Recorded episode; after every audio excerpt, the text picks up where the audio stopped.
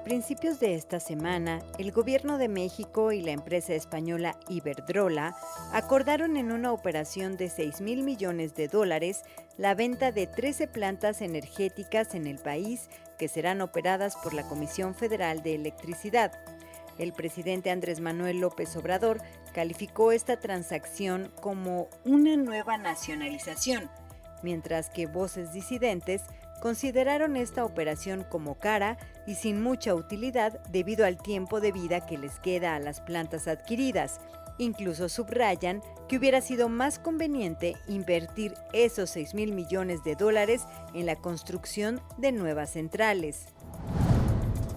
El doctor Nicolás Domínguez Vergara, profesor investigador del Departamento de Sistemas en la Guamas Capotzalco, habla sobre cómo ve esta transacción.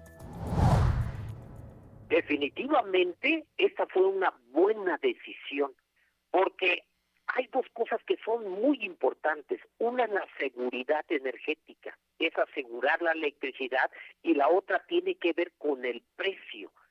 Es muy importante porque la CFE va a tener más plantas eléctricas para asegurar el suministro a la población, a los comercios y a la industria, sobre todo en situaciones difíciles, como, como la que se vivió en el norte del país en el año 2021 por el Día de los Novios, cuando la CFE tuvo que usar todas sus plantas para producir electricidad porque los privados no produjeron porque el gas natural en Estados Unidos estaba carísimo. Ahora la CFE va a tener 13 plantas más a su disposición para garantizar a la población que tendrá luz aunque llueve, truene o relampaguee. La CFE producía en 1999 el 100% de toda la electricidad.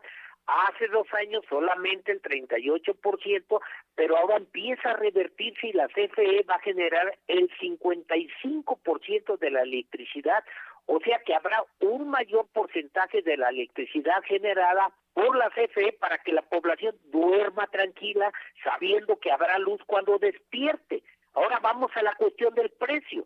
La CFE subsidió con más de 400 mil millones de pesos a las empresas privadas eléctricas porque no pagaban lo justo en transmisión y en el respaldo de sus plantas solares y eólicas y le quitaban clientes a la CFE a través de esquemas fraudulentos de abastecimiento. Además que la CFE les tenía que comprar la electricidad a los productores independientes de energía, pero ahora este daño va a ser menor porque la CFE va a controlar, programar y planear la generación y el despacho de electricidad de esas plantas, algunas de las cuales precisamente estaban en esos esquemas de abastecimiento y de productores independientes.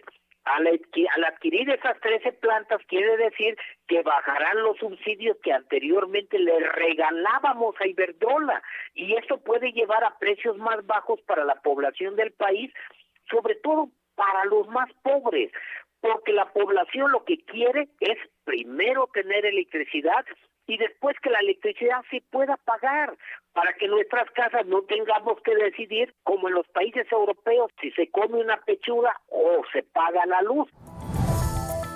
Otra de las variables en las que se ha visto envuelta esta compra de 13 plantas a Iberdrola es sobre si suman a los esfuerzos de lograr energías limpias.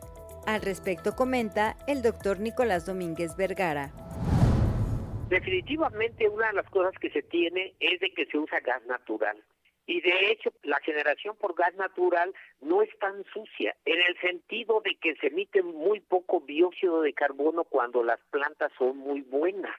Entonces, en este caso, pues los opositores al gobierno precisamente estaban diciendo de que estas plantas de Iberdrola eran de las mejores del mundo, de las más modernas, las más eficientes y rentables del mundo. Así que no está mal.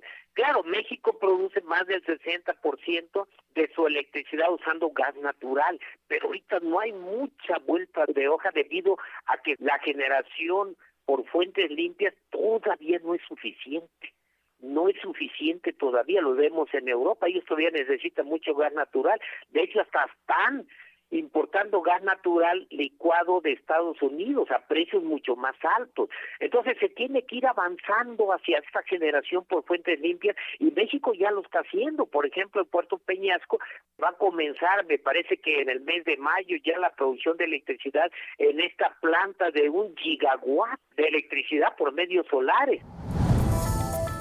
Y en medio de todo este contexto, ¿cuáles son los retos de la Comisión Federal de Electricidad que ahora tendrá como actor mayoritario en la administración de energía del país? Definitivamente son varios los retos que se tienen, porque a pesar de que pues se tienen estas 13 nuevas plantas, todavía los privados van a generar el 45% de toda la electricidad del país.